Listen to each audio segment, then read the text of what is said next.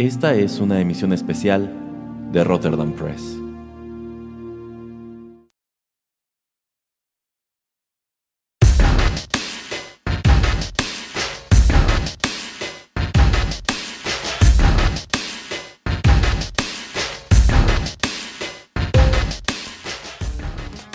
Hola amigos, ¿qué tal? Qué gusto saludarlos una vez más a través de los micrófonos de Rotterdam Press y darles la bienvenida a una nueva emisión especial del podcast, emisión especial en la que, ay, otra vez aquí está el señor Juanito Pereira. ¿Cómo está, señor Pereira? ¿Cómo que otra vez? Y yo, ideé esta yo, yo tuve esta idea para este programa. De ninguna manera, en realidad, esta, estas emisiones, que esta ya es la segunda, pues son este, iniciativa mía, como casi todo aquí en el podcast, aunque el señor Pereira se quiera colgar.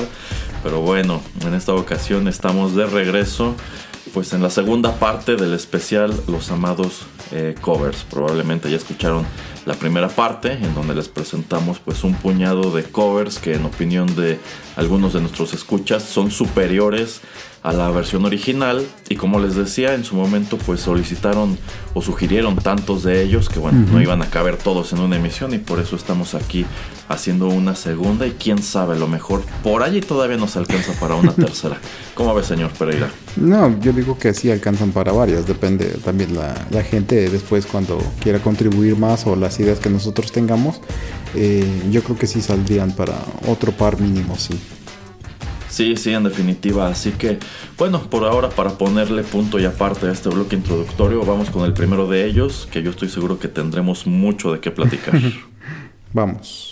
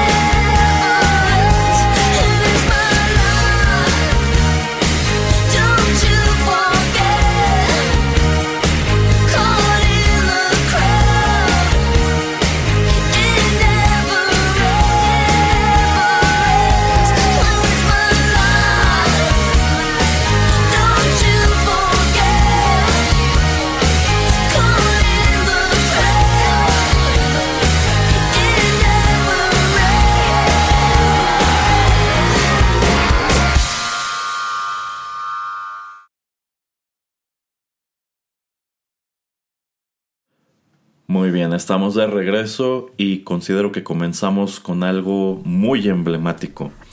Acabamos de escuchar a No Doubt con su interpretación de It's My Life.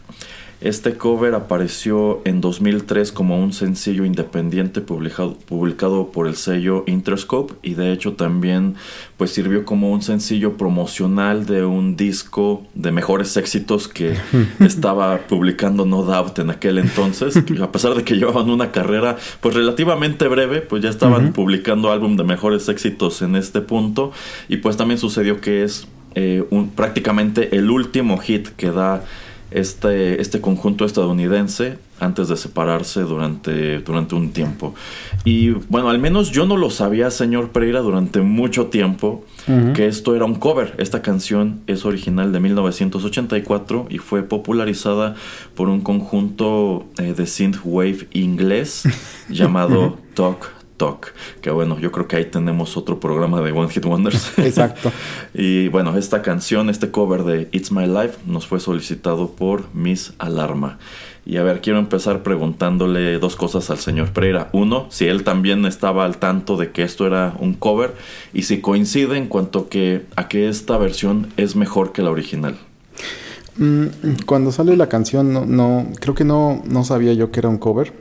Y pero me entero muy, muy poco, muy brevemente después. Eh, también porque en ese entonces me gustaba ver, este, ya existía VH1 y yo veía VH1. Entonces yo creo que sale la canción y luego, luego como que yo creo que el, el canal la retoma y lo empieza a poner. Em, la pregunta de si me gusta más, cuál me gusta más, yo creo que eh, si te gusta la de No Doubt es que te tiene que gustar cómo canta y el estilo de No Doubt. Para mí. Eh, siento que sí se desvía un, un poco, no mucho, y obviamente, obviamente, es por esto de la voz de Gwen Stefani, porque bueno, es este un vocalista masculino el de el de la canción de los ochentas de Tok Tok. Em, pues me parece bien para, para su época, para cuando sale esta canción que es 2003, eh, pero Ah, ya escuchándolas eh, ahora más recientemente, porque digo, también tenía mucho que no las escuchaba, me gusta más la, de los ochentas, la versión original me gusta más. Em, siento como que la voz de, del chico es más icónica eh, y siento que le quedan mejores eh, canciones o otras melodías le quedan mejor a la voz de Gwen Stefani. No por eso que sea una mala canción o una mala versión, pero a mí me gusta más la de los ochentas. Ok, ok. Bueno, pues yo me tardé un poco más en descubrir que esto era un cover. Eh, debo decir que esta versión de It's My Life creo que es la única canción que me gusta de No Doubt, que pues, mm, es un conjunto que se hace muy popular muy rápido, precisamente en, aquellos años, aunque aquí en el 2003 ya prácticamente iban de salida porque, eh, pues bueno, Stefani quería perseguir carrera como, como solista. La verdad es que lo que sonó antes de No Doubt este, no me gustaba y creo que en buena medida no me gustaba porque es fueron de esas canciones que saturaban todo, estaban por todos lados y mirando en retrospectiva creo que su versión de It's My Life pues está muy bien.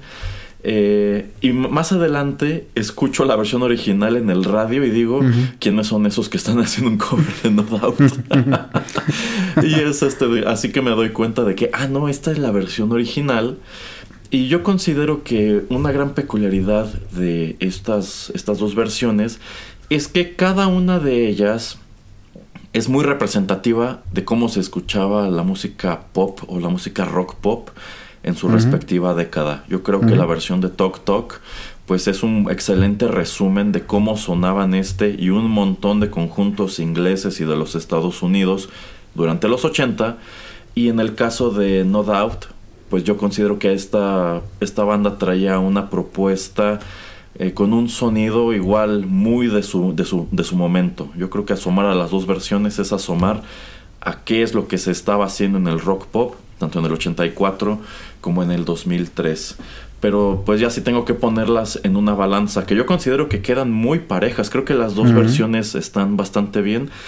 Creo que sí me quedo un poquito más, quizá un 10% más con la versión de, de No Doubt. Yo considero que le dan un muy buen un muy buen giro. No estoy diciendo que no me guste la original, yo creo que también está muy bien. Y creo que ambas, ambas vocales igual le aportan algo eh, muy distinto Entonces, pues sí, tengo que quedarme un poco más este, con, la de, con la de No Doubt pero pues no quita que de hecho traiga cualquiera de las dos versiones en mi, en mi playlist. Entonces yo considero que si estamos empezando con algo muy apropiado para la finalidad de este programa, pues aquí tenemos eso. Tenemos una canción que funciona en los dos casos y con la cual pues sí es un poco difícil decidirte cuál de las dos te, te gusta más. Pero bueno, este, ya habiendo dicho todo esto, ¿qué tanto le gustaba a usted No Doubt, señor Pereira? Y es que es más como usted dice, ¿no? Eh, es un grupo que ahí estaba em, desde, bueno, desde Don't Speak, que creo que es Tragic Kingdom, se llama el álbum, em, a mediados de los 90 ya era su tercer álbum. Eh, esa canción me sigue gustando, la verdad es muy buena canción, la verdad. Eh, obviamente está súper choteada para, para ya este entonces, ya casi son 30 años de eso. El, álbum de Rocksteady alguien se lo copié, entonces ahí lo tengo en mi playlist. Em, no se me hace un super álbum, pero em, me gustan ese tipo de melodías de ellos que casi eh, no se escuchan tanto em, o que no son tanto como de su versión pop rock alternativo. Me gusta, la que más me gusta de ellos es la de Underneath It All. Em, se me hace una balada muy buena, la ah, verdad. me, gusta mucho la, letra. Este, las otras canciones son, no sé, algo que yo esperaría más como escuchar ahora, hoy en día, eh, o tal vez en ese entonces cuando yo no frecuentaba un gimnasio, por ejemplo, o una canción, una canción, una clase de esas, este, no sé, de eh, body pump o cualquier tipo de ejercicio donde tengas que moverte como aerobics. Entonces yo creo que ese tipo de, cosas eh, sí sirven para sus canciones. Em, ahora creo que no, no escucho nada de ellos, la verdad. Eh, como, y ya para cerrar, o sea, sí se me medio agradaban, pero es más porque estaban en todos lados. Eh, y creo que si tengo que poner eh, una comparación que tal vez no es tan justa, pero digamos que me gustaba más el tipo de música, digamos, de The Cardigans que No Doubt. Entonces No Doubt sí era muy como muy alternativo y trataban de tener su propio estilo y yo era un poquito más como Cardigans. Entonces, si ahí tengo como nuevamente decir como, como seleccionar, creo que me voy con otros, pero no es algo que también me fastidiera. Y como usted dice, ¿no? O sea, duraron algo y después cuando Gwen Stefani saca su primer álbum... Eh, eh, ese también sí lo escucho y me parece bien, pero, eh, pero me, era como de su época y como usted está diciendo, es simplemente porque nos llenaban mucho de la música de ellos.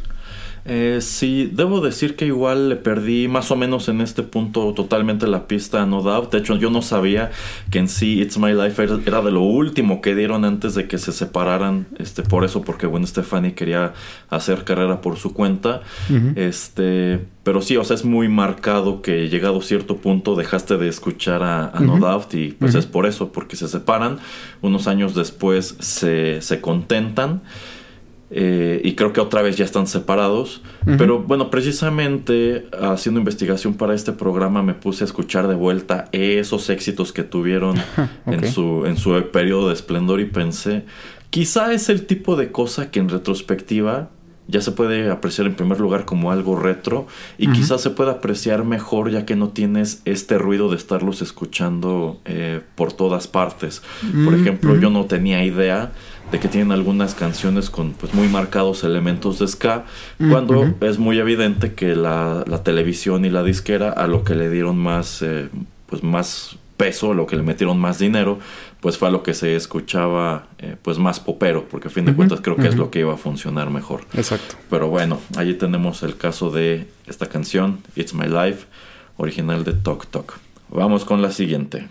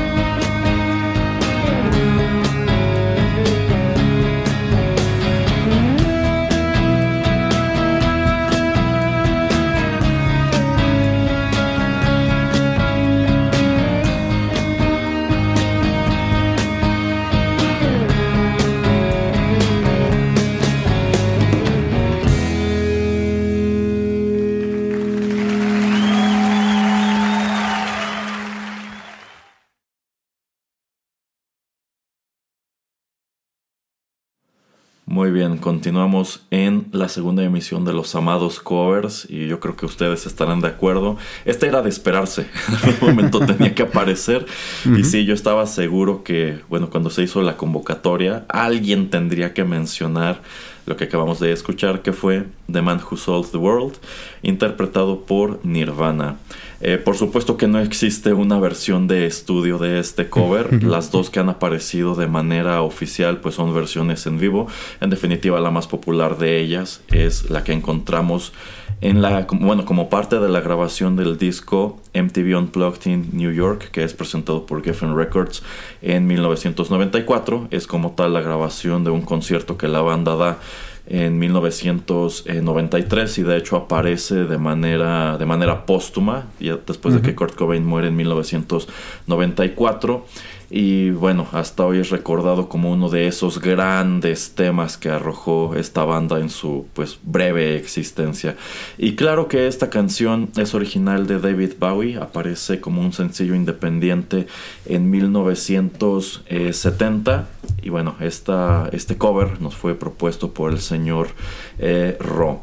Si yo di- si, si digo que esta era de esperarse o es de los ejemplos más emblemáticos es porque en su momento pues esta versión que presenta Nirvana de The Man Who Sold the World en primer lugar pues rebasó muchísimo en popularidad al resultado que le dio la canción a, a David Bowie. O sea quizá incluso podríamos atrevernos a decir que es una de esas canciones del repertorio de David Bowie que sin este cover quizá no sería tan recordada o considerada pues eso como una gran eh, curiosidad.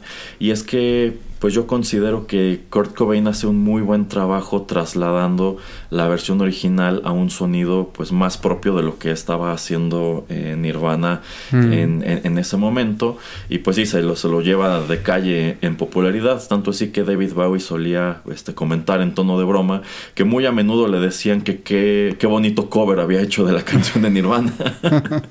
Lo cual pues yo creo que este pues debe ser una pues debe ser un error bastante común asumir que la canción es original de Nirvana, pero no. Bueno, a ver, señor Pereira, platíquenos, ¿qué le parece esta versión y está usted de acuerdo en que es mejor que la original?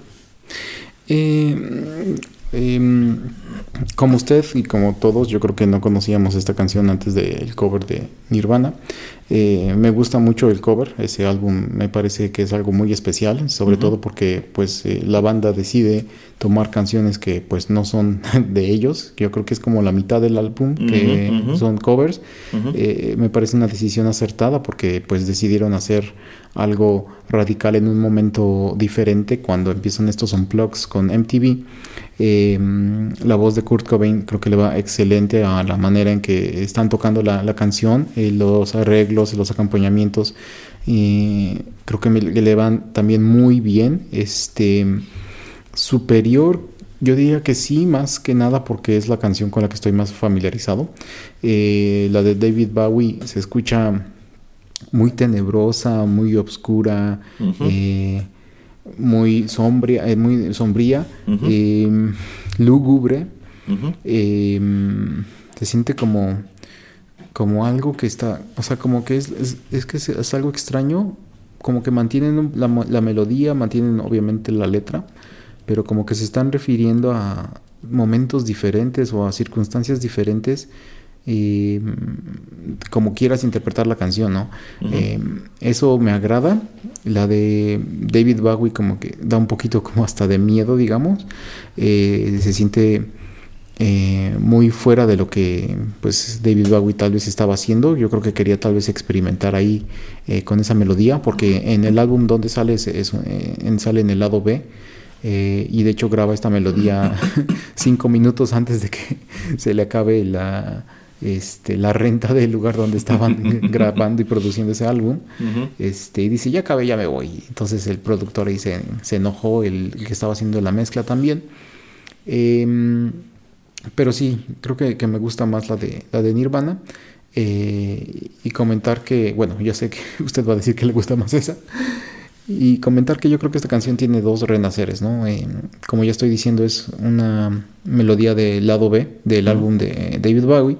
Y creo que en 1974, o sea, cuatro años después, eh, una banda es- eh, es- de Escocia la toma y empieza a ser popular y vuelve a renacer esta canción ahora con Nirvana. Entonces se me hace muy interesante cómo 20 años después esta canción eh, pues em, tiene otra, otra segunda vista o otra segunda eh, manera de resurgir. Y obviamente con una generación que estaba pues muy apegada al grunge y muy apegada a, lo que tenía que hacer Nirvana o a- a- estaban poniendo atención a lo que estaban ellos poniendo en escena. Em, pero creo que a, David Bowie le va más otro tipo de melodías. Me gusta mucho la versión em, que él tiene en su álbum. Creo que está obviamente un poquito muy producida pero así es porque la, así la querían hacer pero el unplug creo que creo que sí se la lleva y sí se la lleva por una distancia bastante grande para mí Eh, sí, sí, de hecho yo considero que esta versión en vivo del 93 es prácticamente algo así como la versión definitiva de, de la canción.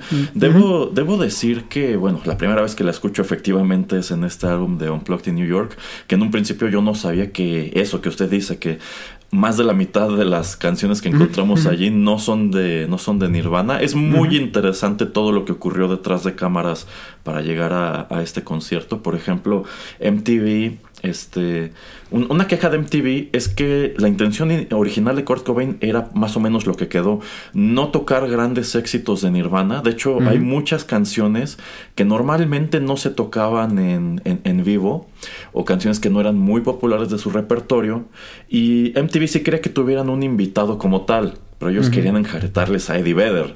Y Kurt Cobain dijo, no, yo quiero traer a los Meat Puppets, que eran una banda totalmente desconocida, que pues son una de las grandes influencias que lo empujan a escribir este, todo lo que fue el repertorio de, de Nirvana. Y pues sí terminan tocando, me parece que tres canciones de, de- de- de los Meat Puppets. Este, y bueno, algo que resalta precisamente de este concierto es el cover que hacen de The Man Who Sold the World. Que cuando me regreso a buscar, a descargar la versión de David Bowie, debo decir, no me gustó. Eh, yo pensé, es que yo, me- yo me la imaginaba de una manera, ya habiendo escuchado primero la de Nirvana, y cuando descargué cómo era realmente la canción, pensé, creo que no me gusta. Ya después de escucharla en repetidas ocasiones dije, bueno, es que cada una tiene su respectivo encanto. Y yo creo que ocurre exactamente lo que decíamos con No Doubt. Eh, la versión de David Bowie es muy representativa de lo que era el rock inglés en los 70 y la de Nirvana pues de lo que era este el rock juvenil durante la primera mitad de los 90 en los Estados Unidos. Eh, pero bueno, e-, esto que usted comenta de que David Bowie la graba de rápido y que se enojaron con él por prácticamente dejarla al último y salirse del estudio, parece que esta canción tiene una especie de, de, peculiaridad de que alguien tiene que estar de malas asociado con ella. Porque bueno, algo que ha trascendido con los años es que, pues en realidad, Kurt Cobain, en primer lugar, no estaba muy contento de hacer este ejercicio de Unplugged. Es algo a lo que prácticamente la disquera los obliga. Este, en segundo lugar, Kurt Cobain estaba pasando por un muy mal eh, momento porque eh, estaba prácticamente brincando entre clínicas de rehabilitación en las que realmente no quería estar. Eh, entonces, pues él llega de malas a este, a este concierto. Y pues también algo que se sabe relacionado con The Man Who Sold the World es que es una canción que sí formaba parte del repertorio de Nirvana en vivo, pero no siempre le salía bien. Ya. Eh, Kurt Cobain era un guitarrista bastante limitado, pero muy ingenioso. Entonces, si ustedes tienen alguna versión en DVD de este concierto, hay unos cuantos videoclips de lo que fueron los ensayos. Y pues se sabe que esta canción incluso estaban pensando si tocarla o no, porque en los ensayos no les salía. Kurt Cobain se equivocaba por aquí y por allá y termina dando una muy buena ejecución ya en el, en el concierto. O sea, la, la, toma definitiva le sale muy bien, salvo por un error que tiene al comenzar el solo final. Si le prestan mucha atención, se dan cuenta de que su dedo aterriza en el traste equivocado y muy rápido este, mueve para adelante la mano para estar en la nota que tiene que estar. Este, pero pues digamos que no estaba, digamos que ese, ese de Kurt Cobain no estaba, no estaba de buenas realmente y en otros puntos del concierto Unplugged este, se nota. Y más adelante, pues muy fieles a esta manera que han tenido de explotar el, el pues digamos que el legado de Nirvana, uh -huh. escondiendo material durante años y después pues publicándolo poco a poco cada que Courtney Love necesita dinero, supongo. Este, hace unos años sacaron este, como tal otra versión en vivo de The Man Who Sold the World que eh, tocan durante la gira de In, In Utero en 1993 que es una versión pues eléctrica, es una versión mm. en donde sí tienen distorsión los instrumentos y, y, demás, y es también una muy buena versión en, en, vivo, que tiene un número de diferencias como que en esa, eh, esta parte final Kurt Cobain sí la canta igual que hace mm -hmm. David Bowie, en el Unplugged solamente lo toca en la, en la guitarra, las dos versiones tienen el violonchelo, pero en la versión eléctrica no se escucha para nada, en mm. la Unplugged más o menos se escucha, pero pues, en la versión este, eléctrica no sé ni para qué pusieron a la violonchelista porque no se escucha nada de lo que está haciendo. Este, pero yo considero que de las dos, en definitiva, la mejor es esta que apareció en el, en el concierto Unplugged. Y creo que es todo lo que voy a compartir sobre ella, porque sobre, sobre Nirvana ya saben que me puedo soltar hablando otro ratote. Sí, y de hecho, esta es de esas primeras canciones que cuando existen estos eh, servicios de descarga de eh, canciones o de programas, ya sabe, es de las primeras que bajo. Eh, ahí debo de seguir teniéndola. me gusta, o sea, me gusta mucho el arreglo. O sea, uh -huh, déjese uh -huh. de la letra. Uh -huh. El arreglo creo que es muy bueno. y no sé, como que si, se siente hasta como que con algo de eh, paz o calma, la manera en que se toca, no sé, uh -huh. a mí me gusta mucho el ritmo, de, de, o sea, el ritmo que lleva la melodía me gusta muchísimo, no, no, no sé si quiera escuchar esta nueva, esta otra versión que usted dice, porque como que le va a quitar la magia a, a, a la del Unplug, eh, pero ese como ritmo como que hipnotizante me gusta, o sea, no, no, no, no hipnotizante de una manera rara, pero no sé, como que tiene algo muy especial la manera en que la hicieron ahí, la verdad. Es que las dos tienen su encanto, o sea, como que en, en ambos casos Kurt Cobain supo, supo, trasladar el sonido de la versión original a lo que él necesitaba. La versión eléctrica yo lo que necesito es que el público se ponga a brincar y en esta que es Unplugged lo que necesito es crear una atmósfera más como de chill out, que todos estén eh, tranquilos y pasándola bien. Entonces en ese aspecto, aunque insisto, era un músico muy limitado, pues sabía hacer, las, sabía hacer funcionar las cosas al final del día. Pero bueno, ¿qué le parece si vamos con la que sigue, señor Pereira? Ah, Sí, porque si no se va a seguir y seguir. y- ya regresamos.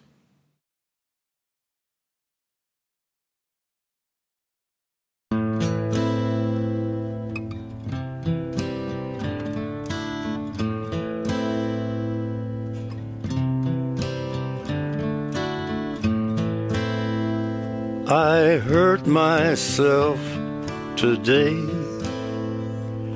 to see if I still feel.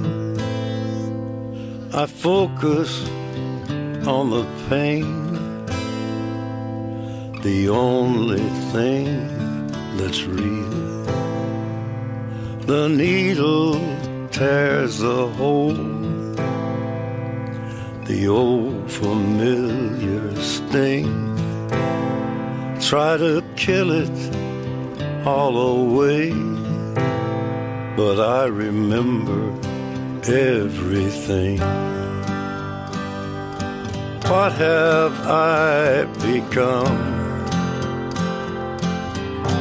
My sweetest friend everyone I know goes away in the. And you could have it all.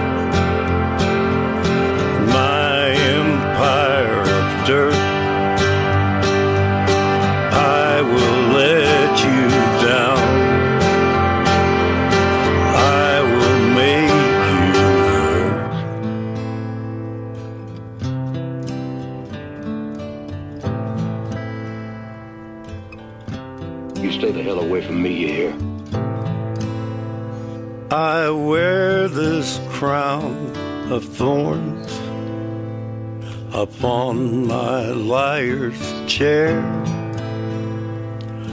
full of broken thoughts I cannot repair. Beneath the stains of time, the feelings disappear.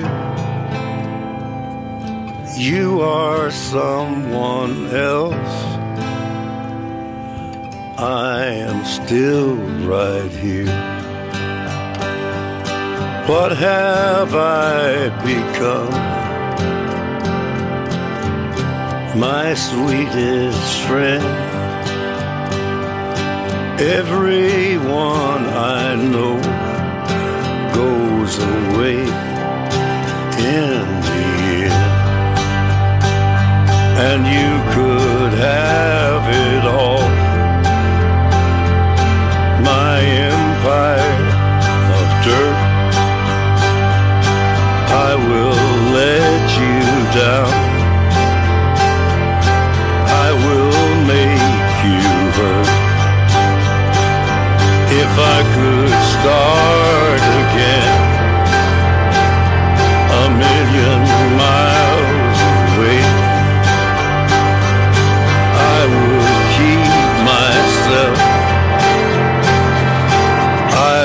Find a way.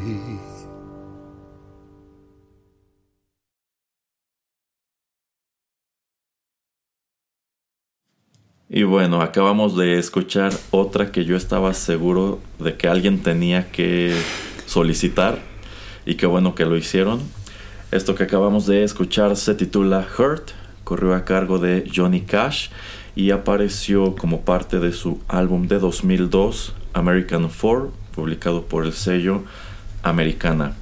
Y claro que esta canción es original de Nine Inch Nails, apareció en su legendario álbum de 1994, The Downward Spiral. Y son el señor Geek y el señor Pereira quienes proponen que traigamos esto al programa. Eh, y si decía que era de esperarse es porque yo considero que aquí se da un caso muy parecido al que, al que ya vimos con The Man Who Sold the World. Yo considero que debe haber un importante, una importante población de escuchas que no están al tanto de que esto es un cover y creen que es una composición original de Johnny Cash, tomando en cuenta que pues de regreso en el año 2002 este video igual estaba por todas partes y pues sí, es una versión muy muy efectiva de pues una canción que ya estaba circulando, aunque no de una manera yo diría tan masiva. A ver, señor Pereira, platícanos. ¿Qué le- ¿Usted considera que Hurt de Johnny Cash es superior a la de Nine Inch Nails? Aquí sí, infinitamente creo que sí. Ajá. es que le va muy bien la voz de Johnny Cash, le va muy bien eh, a la edad en que la graba. Ujú. Eh, y de hecho, yo creo que, no sé si seré el único, pero si no vives en Estados Unidos, yo creo que la primera vez que te, te- te- te topaste con esta melodía fue en el primer tráiler de la, del film de la película Logan del año 2017. Ajá, ajá. Eh, y le va muy bien también a la película. Este, ya después cuando ves el video, el video es excelente, es buenísimo. Eh, y sí, como, ah, bueno, creo que ya lo, usted lo comentará, como dijo alguna vez eh, Trent Reznor, o sea, esta ya no es mi canción, o sea, casi, casi, ya, o sea, ya es de Johnny, o sea, y, y qué halago, ¿no? O sea, que alguien así tan gigante, o sea, que lo considera más grande que él, alguna vez será. Eh, que esta melodía ya, ya le pertenece y la manera en que él la canta, eh, creo que aquí sí se desvía mucho de todo lo que hemos traído de los covers. Eh, la esencia que le mantiene es obviamente la, la letra. Eh, y algo que se me, se me hace muy interesante es cómo en este programa y en el, en el pasado, eh, pues sí se escuchan muchas cosas muy similares o casi, casi puedes decir, ah, una es el cover de, lo, de la otra, de la melodía, pero cuando escuchas esta, esta canción hecha por Nine Inch Nails y por eh, Johnny Cash, sí se escucha así como que dirías, si no le estás poniendo ni atención a la letra, dirías, momento, esto es algo que no, o sea, no es, un, no es lo mismo. Y eso me gusta mucho, ¿no? Me gusta mucho que alguien también eh, pueda eh, atreverse a irse hacia otro lugar con la canción. Y yo creo que Johnny Cash lo que hace es tomar la, la letra y hacerla propia con su propio estilo. Y eso creo que es, eh, eh, eh, es, es grandísimo, ¿no? O sea, es, es, un- es algo que es este la creatividad que tienes que tener para eso y yo creo que sí le llenó mucho no o sea el- la letra y el significado que él le da a la letra. Em, y sí a mí me gusta la escucho de vez en cuando y si la escucho me dan ganas de ver otra vez Logan. Entonces me, me tardo como dos horas y media si empiezo a escuchar esta canción porque tengo que ver también la película Ya, ya, ya. Bueno, yo considero que este cover de Hurt es también muy representativo del rumbo que decide darle Johnny Cash a su carrera, pues ya prácticamente en su etapa tardía, ya convertido pues en, en un artista del tamaño del mundo en los Estados Unidos. Él presenta un ejercicio como es este American Four que en sí hace una mezcla, en sí son como cuatro discos en uno, porque es, es- muy largo, pero hace una mezcla de temas originales y también un buen número de, de covers como este Hurt, creo que también viene una canción de, de los Beatles, otra de, de Sting, creo que por ahí tiene una canción con Nick Cave, entonces digamos que aquí él... eh, pues que es considerado una leyenda del rock, a pesar de que yo considero que el- lo que lo hizo popular no fue realmente música rock, sino más como, como música country. Bueno, pues él decide acercarse como tal al repertorio rock a través de este tipo de interpretaciones que ya se sienten pues como de eso, como de un artista súper consagrado que está en la etapa tardía de su carrera y que ya está mirando pues al pasado, este, no sé, con este tipo como de nostalgia. Entonces sí, es, muy, es, un- es una versión muy efectiva la que, la que él presenta, pero yo también considero que es una versión que eh, pega mucho porque es considerablemente más radio friendly que lo que presenta en el, en el 94 eh, Trent Reznor. La versión original de esta canción pues es, es muy lóbrega, igual que esta, pero es lóbrega eh, de otra manera y sobre todo tiene la, la peculiaridad de que yo considero que si es algo que no iba a apelar al radio y mucho menos de regreso en los años 90, es porque pues termina con un, unos riffs bastante pesados, algo muy propio de lo que es como tal el álbum de Downward Spiral. Y Johnny Cash pues nos presenta algo que está tocado nada más en la guitarra, que empezando por allí yo considero que hace un muy buen trabajo trasladando algo que se interpretaba en un sintetizador con un montón de pistas, pues a nada más su guitarra y da una versión que de hecho es muy fácil de replicar. ¿Por qué? Pues porque quizás si te... Hay, hay, muchas canciones de Nine Inch Nails que son muy difíciles de trasladar, por ejemplo, a acústico. Y yo considero que él lo hizo muy bien con, con Hurt y nos dio una versión pues que se presta para eso, de que quizás si tú tienes un setlist de, de canciones acústicas, canciones rock en acústico, pues puedes incorporar esta, esta Hurt que es uno de los clásicos de, de, de Nine Inch Nails. Pero dicho todo eso, eh, debo decir que yo me sigo quedando con la versión original de Oh. Nine Inch Nails. Y es que yo considero que tanto Trent Reznor como Johnny Cash saben imprimirle un dolor muy distinto Hmm. a ambas versiones. En el caso de Johnny Cash, pues este es un artista que sabe que ya está en, en la etapa final prácticamente de su vida. Eh, y en el caso de Trent Reznor, probablemente él de regreso en 1994, a pesar de que estaba joven, creía que también lo estaba, porque él estaba en un muy mal lugar. O sea, mirar los álbumes de Nine Inch Nails, de, de Fragile para atrás, es mirar, yo considero, pues a una persona que está en un perpetuo estado de decadencia y que tenemos mucha suerte de que haya llegado hasta nuestros días. Este, pero no lo sé, a pesar de que es la misma letra, yo siento que la emoción de ambas versiones es, es, es muy distinta. Y quizá sobre todo porque The Downward Spiral es uno de mis álbumes favoritos de la vida. Me sigo quedando con la versión que presenta eh, Trent Reznor. Ahora esto de que él comente que la canción ya no es suya, ahora es de Johnny Cash. Bueno, es que también yo creo que esto se deriva del hecho de que Trent, Rez- Trent Reznor es una persona muy humilde.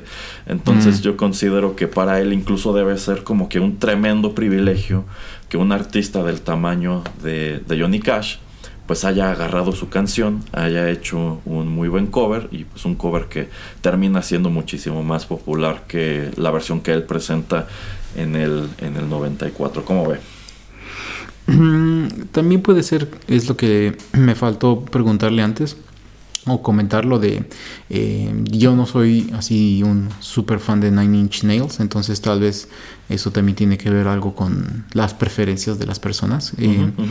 Y como usted dice, ¿no? Ya comenta por, por qué razones, por qué motivos le gusta más la de ellos. Eh, pero sí, o sea, son válidas. De hecho, las dos, o sea, son. Es que casi todo. Bueno, todo lo que hemos traído hasta ahora creo que todo es este. eh, o sea, no es que una sea super, muy, muy, superior a la otra.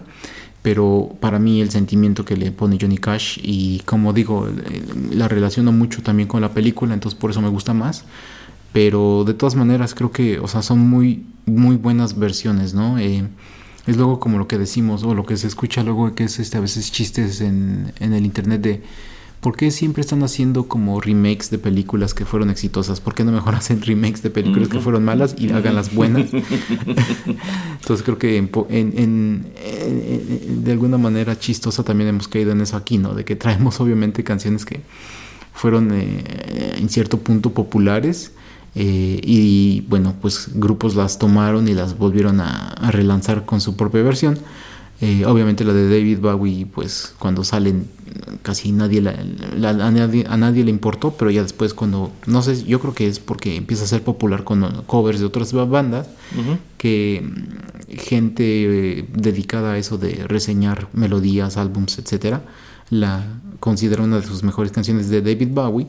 Eh, pero bueno, así son las cosas, ¿no? Pero eh, creo que eh, sus puntos son válidos y siento eso, ¿no? De que si usted es fan o era fan en los 90 en los eh, principios de los 2000 de, eh, de Nine Inch Nails, creo que le va a gustar más eh, la de ellos. Mm, sí, sí, bueno, al menos en mi caso es eso. Que, pues a mí sí me gustaba mucho Nine Inch Nails, me gusta mucho el disco. Y precisamente por eso que comento de que son dos dolores, son dos tipos de dolores. Creo que me gusta más el, el dolor que está transmitiendo Trent Reznor en su versión válido, original. sí. No, está bien, está bien. Pero bueno, ya, ya se puso muy lóbrego el programa con The Man Who Sold the World y también con esta Heart. ¿Qué le parece, señor Pereira, si vamos con algo más alegre? Eh, Sí, por favor.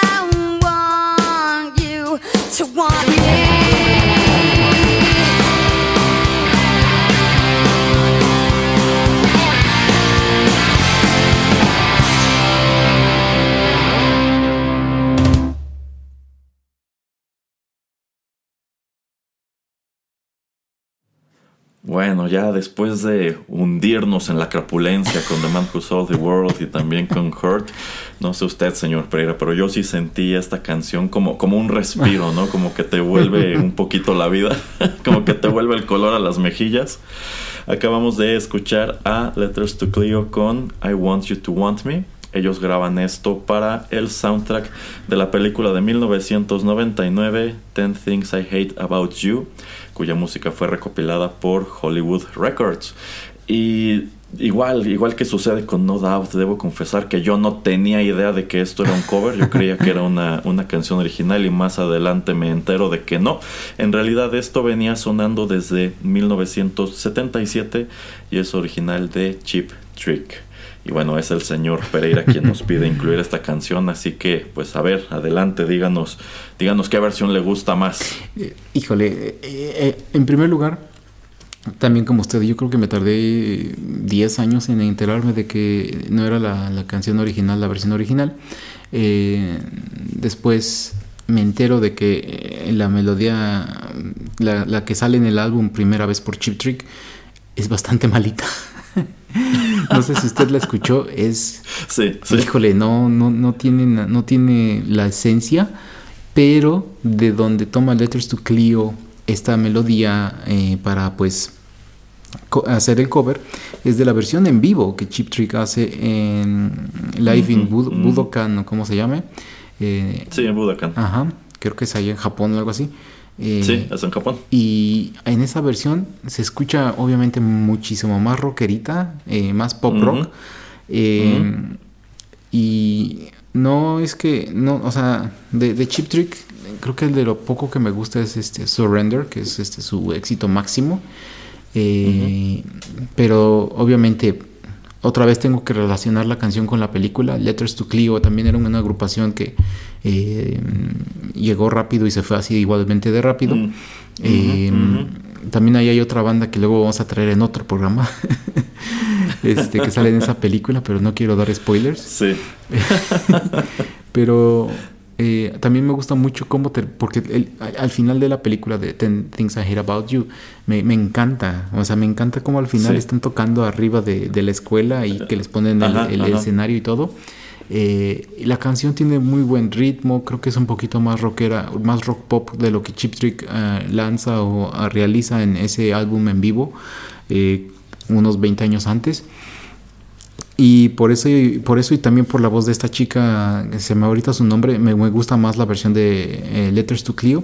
eh, y, otra vez es creo que de lo poco rescatable de, de esa agrupación, pero creo que es algo que yo puedo escuchar, no sé, dos, tres, cuatro veces al año. eh, y es, o sea, el ritmo me gusta mucho, ¿no? O sea, es algo que hace que te actives, no es lúgu- lúgubre como lo que estábamos escuchando anteriormente. Y no sé, o sea, le, va muy bien. Y yo creo que eh, como es ese tipo de película de adolescentes, también le va excelente, ¿no? Entonces, este, eh, todo se, se compagina para crear un muy buen producto. Eh, creo que desde el inicio con los tambores me gusta mucho, o sea, y luego que se arranque con las guitarras es así como algo, no sé, suculento. Eh, Yo, yo creo que esta canción es la cereza en el pastel de esa película.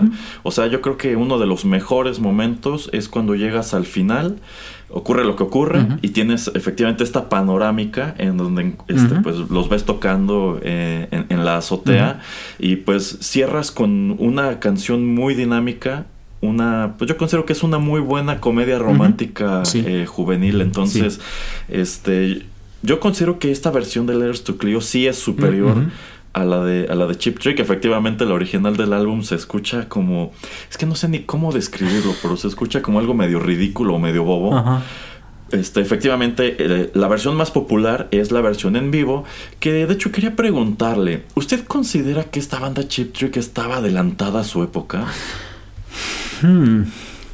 En algunos puntos y en algún sentido yo creo que sí, pero de hecho esta es una muy buena pregunta que quiero que te, creo que si me hubiera preparado mejor hubiera yo escuchado eh, el remake que hacen de todo ese álbum del 77, lo Ujú. vuelven a hacer en el 97 porque el productor entonces del 77 les dicen que hagan esto un poquito más popero y como usted dice esa canción creo que les dicen que como de salón o de burlesque, algo así de los años 30, algo así que la grabaran. Eh, Y ya después en el 97 y al ver la popularidad que le dieron cuando hicieron todo más rock, o sea, cuando ellos también salen en tour hacen todo más rock, eh, vuelven a regrabar ese álbum y lo hacen como, digamos, ellos querían hacerlo, o sea, con ya con, con la experiencia y con todo, y no estar tan- simplemente escuchando y poniendo toda su fe en quien estuviera produciendo el álbum. Pero yo creo que sí, yo creo que sí eran una banda que eh, eran de un rock eh, más tirando la final de los ochentas y yo creo que sí estaban eh, más de como que sí podían haber sido precursores de, de un sonido. Y yo creo que no sé, o sea, no, no me he puesto a, checar muchos chip trick porque también en ese otro programa de One Hit Wonders que tenemos yo dije, pues es que ellos no entran porque tienen dos o tres canciones, entonces eh, de hecho, ni el nombre me sabía y hay otra canción que ahorita se me va el nombre de que decía, ¿a poco son ellos los que la cantan? Eh, entonces se me hace muy interesante que esta agrupación como que ha tenido éxito, tuvo su éxito, pero que es como eh, un secreto a voces. O sea, es algo de, ah, esa canción está chida, pero ni te, ni te acuerdas del nombre de, de la banda. Eh, Y yo creo que eso es también para bien y para mal, porque pues su repertorio es este, no tan amplio, pero yo creo que eh, su música sí tenía un estilo muy definido y que aún hoy en día no se escucha pues tan fechado, como digo, si hubiera escuchado más este, los remakes que hacen de sus álbumes, yo creo que se, escu- se escucha bien, o sea, se escucha como un rock muy de final de los 80s, cuando ellos pues idearon toda su música y ya lo estaban tocando en vivo de una manera diferente a como lo escuchamos en el álbum 10 años atrás, en los, en los mediados finales de los 70s. Eh, sí, de hecho yo sí considero que Chip Trick, al menos con esta canción, estaban muy adelantados a su época, porque el motivo por el cual yo consideraba que sí era una canción original de Letters to Cleo es porque al escucharla a finales de los 90, pues yo dije, esto tiene totalmente el sonido como de esta banda de, de- eh, esta banda punk que realmente está haciendo como pop, como música pop, tipo Blink 182, tipo Green Day. Entonces yo dije, pues es otra banda de, de este tipo. Y pues mirando en retrospectiva y buscando, por ejemplo, la versión en vivo de, de Chip Trick, digo, es que sí suena como un rock este, muy adelantado, o sea, no suena como ni siquiera como el rock de los 80. La canción suena, eh, como usted dice, como algo que pudo aparecer finales de los 80, si no es que ya entrados los años 90. Yo creo que también de allí, esto que usted comenta, de que les dijeran 20 años después, sabes que tienes que volver a grabar esto, porque cuando lo grabaste no funcionó, porque yo considero que es eso, darte cuenta de que tenías un sonido que en ese momento no iba a pegar, pero este es el momento de que pegue, o al menos intentar otra vez de hacerlo, de hacerlo funcionar. Entonces, este, pues sí, sí, yo diría que sí estaban ah, bastante adelantados a la época. Si Chip Trick hubiera salido con esta canción en el 99 en lugar de Letters to Cleo, quizá otra habría sido su, su Sí, historia. y rápidamente nada más, por ejemplo, de Surrender, que es de 1978. Esa canción se escucha como, no sé cuántas veces la hayan usado en, en películas de los 90s, de los 2000 pero se escucha algo como también de los 90s, que es así, eh, que le va también a este tipo de película de adolescentes. O este tipo también de programas que también iban dirigidos a, a adolescentes y adultos. Eh, entonces, sí, o sea, súper adelantados y también, o sea, esa es otra también canción excelente. Eh, entonces, como también usted estaba comentando, sí, siento que si juntamos lo mejor que ellos han lanzado y lo hubieran, como usted dice, eh, puesto en escena eh, a finales de los noventas, yo creo que esta banda sería como súper, o sea, sería enorme, porque ya, ya estaría MTV, ya estaría todos los canales donde uno puede ver y también la radio, pues hay muchos eh, otras estaciones. Yo creo que otra sería la historia de, de esta banda, la verdad. Sí, sí, totalmente. Pero bueno, nos falta un tema más, así que de una vez vamos a escucharlo y regresamos con nuestros últimos comentarios.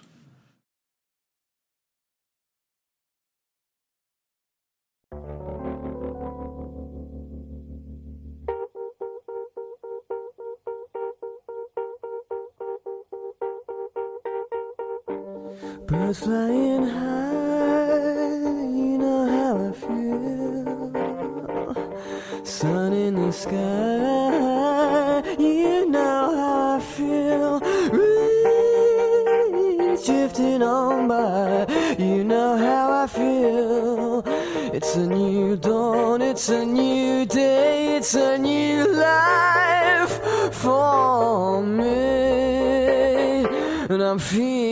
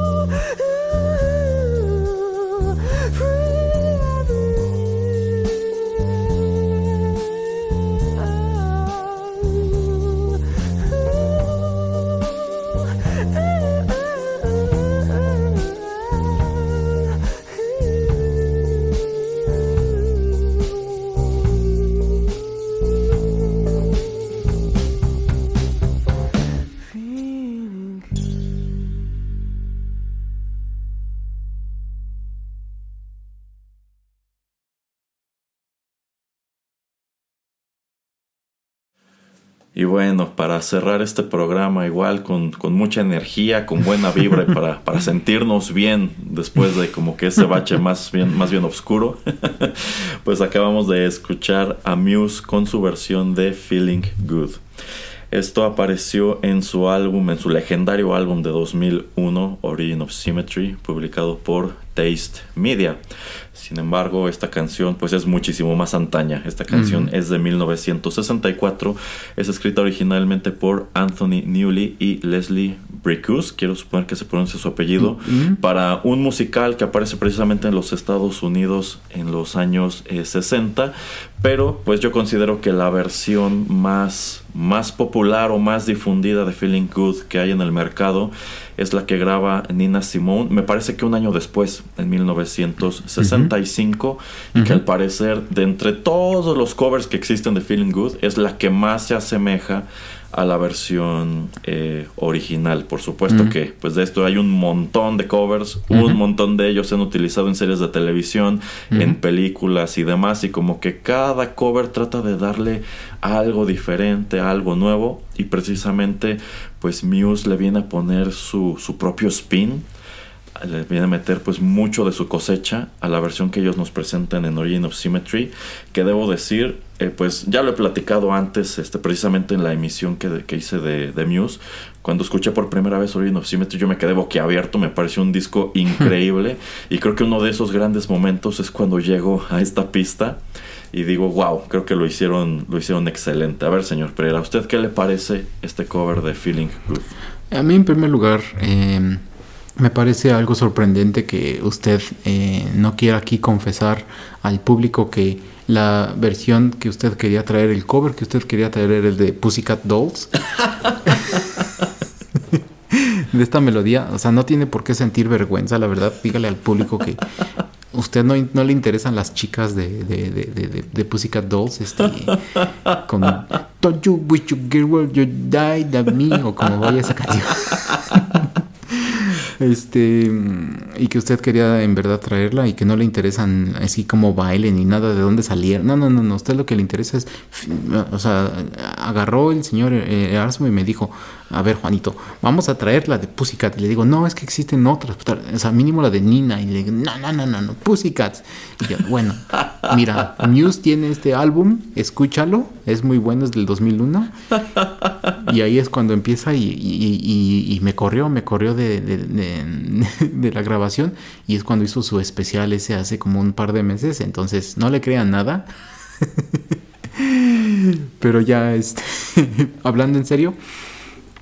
Eh, esta versión, de hecho, creo que la escucho mucho después y estoy casi seguro de ello porque creo que en ese entonces cuando sale no tiene tanta difusión en, en, en Norteamérica y eso uh -huh. también me refiero a, a, México, México, Estados Unidos, Canadá, uh -huh. porque la primera vez que yo me encuentro con esta canción es con la versión de Michael Bublé. Uh -huh. Que esa, aparte, la primera vez que, que, la, que la escucho es eh, con el video uh -huh. en MTV. Me encanta esa canción, o sea, me parece muy buena. Eh, también la versión de Muse, pero ahorita primero me enfoco en la de Michael Bublé. Me, me, gusta mucho este cómo tiene a la orquesta a la orquesta detrás de él. Uh -huh. Me gusta cómo el video uh, se mofa también así y se siente muy de James Bond, uh, obviamente. Eh, y bueno, en algunas otras ocasiones creo que ya habíamos hablado de, del señor Buble. Uh -huh.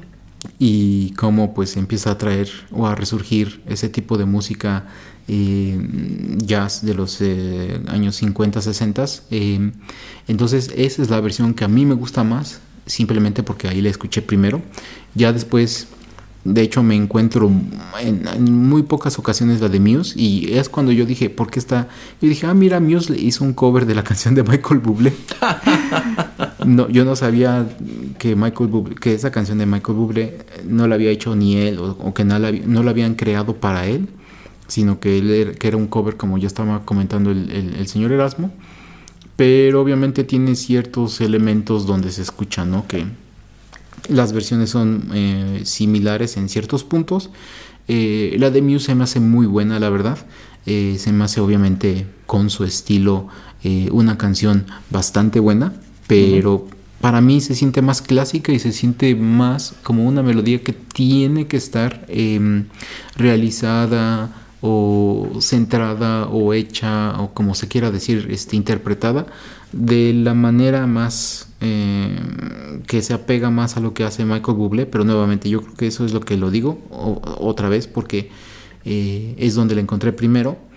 Eh, pero la de Muse se me hace muy buena. O sea, no tengo problema en escuchar una y después escuchar la otra, que es lo que hice. me puse a escuchar la de Muse y dije, Ay, bu- bueno, me voy a poner a ver la de, a ver y a escuchar la de Michael Bublé porque pues no siento que sean, sea, tan similares y eso es lo que hace que las puedas disfrutar. Eh, y se me hace algo muy interesante, ¿no? Que también cuando le preguntaron a la gente ahí en Reino Unido acerca de cuáles eran de los mejores covers, creo que está en ese entonces cuando, cuando les preguntan como dos años después de que sale la versión de Muse, eh, dicen que esta es como la número 4 o algo así, o sea, es uno de los mejores covers que habían escuchado. Y 10 años después que les preguntan, creo que baja como al 15 o algo así, pero a la gente de, por lo menos de Reino Unido, le, le encanta esa versión. Eh, y supongo que a usted le gusta mucho también. Bueno, pues aquí varias cosas. A en ver. primer lugar, en cuanto a lo que usted menciona de The Pussycat Dolls, lo único que quiero es mandarle un saludo a Jessica. Ah, Este, de ahí en fuera, pues la verdad es que apenas yo ubico qué canciones son de este, de este sí, grupo. sí, sí, sí, claro, claro. Este, por otro lado, este sí, el cover de Michael Bublé también es muy bueno. Es más cercano a la versión de, de Nina Simone, pero bueno, esa es como es como una versión de big band jazz, pues muy en el estilo de lo que hace precisamente Michael Bublé. Y sí, el, el video está está muy padre y sí tiene este spoof como de como de James Bond. Eh, y en lo que respecta a la versión de, de Muse, eh, como ya sabemos, en realidad esta es una banda que no despega a nivel internacional o no despega fuerte a nivel internacional hasta unos cuantos años después. De hecho, todavía les faltaban dos discos. Sin embargo, bueno, es que de regreso en el año 2001, Muse todavía era una banda muy local. Eran más o menos conocidos a nivel Inglaterra, ya medio empezaban a sonar a nivel Europa, pero todavía les faltaba eh, para despegar. Pero yo considero que si este cover de Feeling Good, en lugar de haber aparecido en Origin of Symmetry, lo hubieran presentado en Black Holes and Revelation, probablemente hubiera sido una canción muchísimo más grande que Starlight. Yo creo que habría sido Sí. un hitazo del tamaño del mundo y quizá pues eh, es, es conocida o es popular entre quienes han mirado en retrospectiva a esa etapa temprana de Muse. Este, pero bueno, yo considero que es precisamente una, una de las sorpresas incluidas en Origin of Symmetry, porque Muse sí tiene algunos covers, muchos de ellos nada más los han tocado en vivo, incluso en este punto el único que habían presentado como tal grabado en forma y en estudio fue esta versión de, de Feeling Good, que también estaría padre preguntarle a Matt por qué. Digo, o sea, sí suena como algo muy de ellos, o sea, no, no causa ruido encontrarla en Origin of Symmetry, pero este, tomando en cuenta que en ese momento la tirada de, de Muse era pues hacer como un híbrido entre el sonido de Nirvana y de, y de Radiohead, pues no sé, como, como que una canción como esta, como Feeling Good, quizá no, no te parece lo más, lo más evidente, Mm, pero mm. pues sí, es un, es un muy buen cover e insisto, si esto se lo hubieran guardado todavía otros 3, 4 años, o incluso lo hubieran presentado como un sencillo independiente luego de que explotan con Starlight, otra sería la historia de, de este cover. Mm, Sí, eh, pero creo que esta melodía en el momento en que sale eh, hace que esta agrupación se vuelva tan importante, se vuelva tan popular. Eh, o sea, es el, el inicio del camino do- a donde los está, a donde están ahora, ¿no? Eh, estoy totalmente de acuerdo con usted de que esta canción hubiera sido más imponente y mucho más exitosa, pero yo creo que la gente que empezó a, a- fijarse en la agrupación como usted en ese entonces eh, se hicieron fans también gracias a, a esta versión. Eh, sí, sí, sí, en buena medida yo creo que era una canción que sabían que tenía el potencial de atraer a un público que quizá no iban a atraer con el resto de sus canciones, pero en vista de que Feeling Good sí es presentada como un sencillo y sí tiene un, tiene un video musical muy sencillo porque pues de regreso en el 2001 esta banda no tenía los grandes presupuestos que tiene hoy. Este, pues sí, sí, yo creo que estaban conscientes de que podían llamar un poco la atención con esto. eh, porque incluso yo considero que a pesar de que tiene las guitarras distorsionadas y todo, eh, sí tiene un sonido bastante radio friendly. Como que ya le bajaron, como que en este punto Muse tenía este, allí sus distorsiones hasta 11, precisamente para Black Holes como que le bajaron a 8 o 7 en aras de, tener un poquito más de aceptación o poder entrar un poquito más fácil eh, al radio y bueno, la historia posterior pues ya, ya sabemos por dónde va, pero pues es precisamente por todo esto que decido traer eh, Feeling Good de Muse para cerrar esta emisión. ¿Algo más que quiera comentar, señor Pereira? Eh, ¿Acerca de la melodía o de todo el ejercicio? Pues de la melodía y del ejercicio. Eh, de la melodía es eso que también se me hace interesante que muchísimos artistas han sacado su propia versión de, de esta canción. Eh, se me hace también eso chistoso, ¿no? De que eh, es una melodía que viene de una obra de teatro, eh, bueno, de un musical, pues. Eh, que esto también me, me- me da gusto, ¿no? Que luego eh, canciones que se escuchan en musicales eh, cobran su propia vida y esta pues explota por sí misma. Entonces eso también la verdad me agrada. Eh, y de todo lo demás, como ya comentábamos, ¿no? Es muy interesante como en varios artistas pues em, a veces por em, em, por dar un poco de, de celebración, por honrar a esas agrupaciones o esas melodías con las que ellos crecieron, pues deciden grabarlas. De hecho ya se me ocurrió una, bueno, se me ocurrió un grupo eh, y luego le voy a pasar alguna canción, pero tengo que encontrar cuál es buena, que hicieron un cover.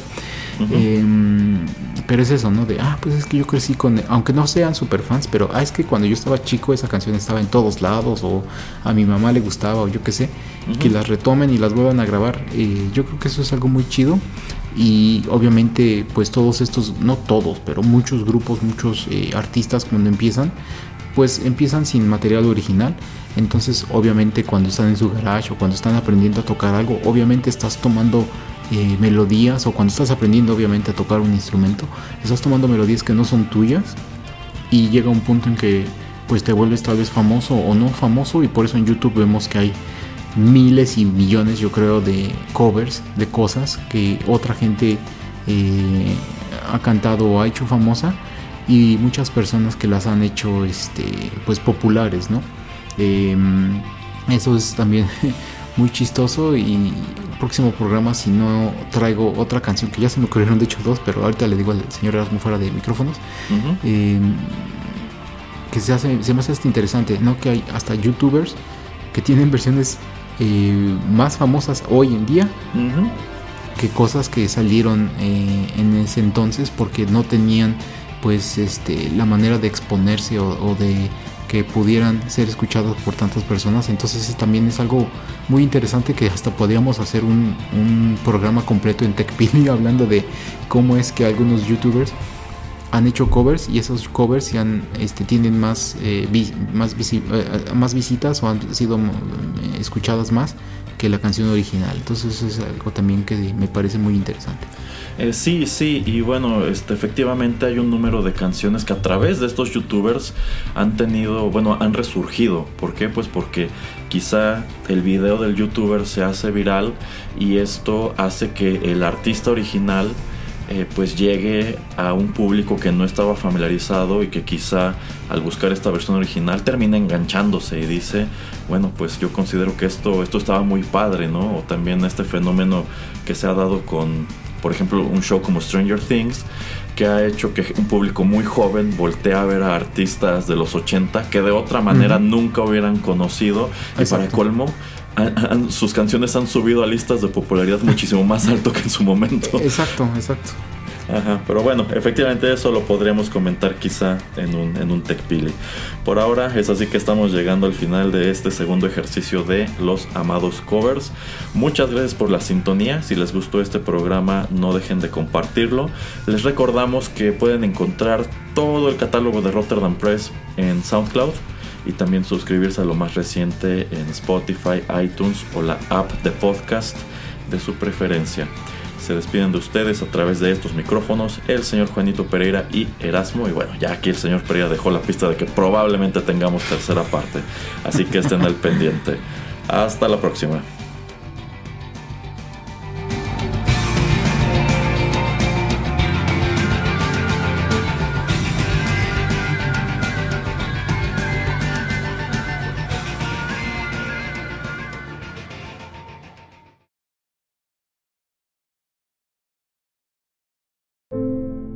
Estás escuchando Rotterdam Press.